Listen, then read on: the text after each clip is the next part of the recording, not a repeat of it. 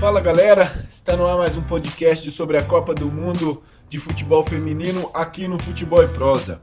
Hoje o programa será um pouco mais curto, é, devido que nesta quinta e nesta sexta não tivemos jogos da Copa, mas neste sábado voltaremos com dois grandes jogos entre Alemanha e Suécia e China e Camarões. Então, hoje o programa um pouco mais curto, vamos falar é, de Brasil e Austrália, simplesmente Brasil e Austrália, é, entre as equipes e um pouco é, do que as equipes podem apresentar nessas oitavas de final. O jogo entre Brasil e Austrália será feito no domingo, às duas horas da tarde, é, com transmissão do canal Sport TV. É a quarta vez que acontece um jogo entre Brasil e Austrália.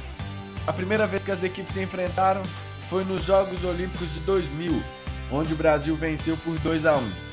Já nos Jogos Olímpicos de 2004, um novo embate na primeira fase e o Brasil novamente venceu por 1 a 0. E a, o terceiro confronto, o primeiro por Copa do Mundo, veio ocorrer em 2007, nas quartas de final da competição. O Brasil novamente venceu a Austrália por 1 a 0. No, na última Copa, pela primeira fase, o Brasil venceu novamente a Austrália. Dessa vez o resultado foi 3 a 2 para a equipe brasileira. Então, em quatro jogos oficiais entre as seleções, o Brasil venceu todas as quatro. Pela primeira, pela primeira fase, o Brasil estreou é, com vitória sobre a Coreia do Sul por 2 a 0. Já a Austrália estreou com derrota para os Estados Unidos por 3 a 1.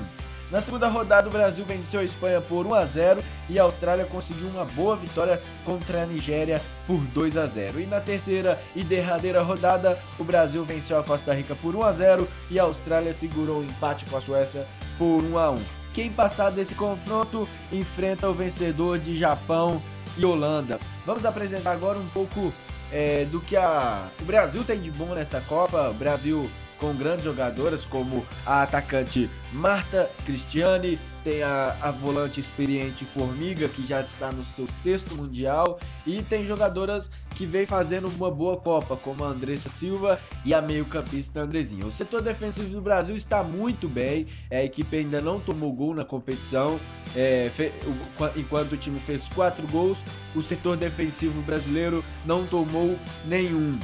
Algo para nos orgulharmos e, e, quem sabe começar a sonhar com o tão inédito título. Já a equipe australiana tem boas jogadoras, como a Lisa Devana, a experiente Lisa Devana, é, que até jogou o confronto em 2007 contra o Brasil. Lisa Devana tem 30 anos e, e é uma jogadora que joga no próprio futebol australiano e pode oferecer muito perigo para a nossa seleção.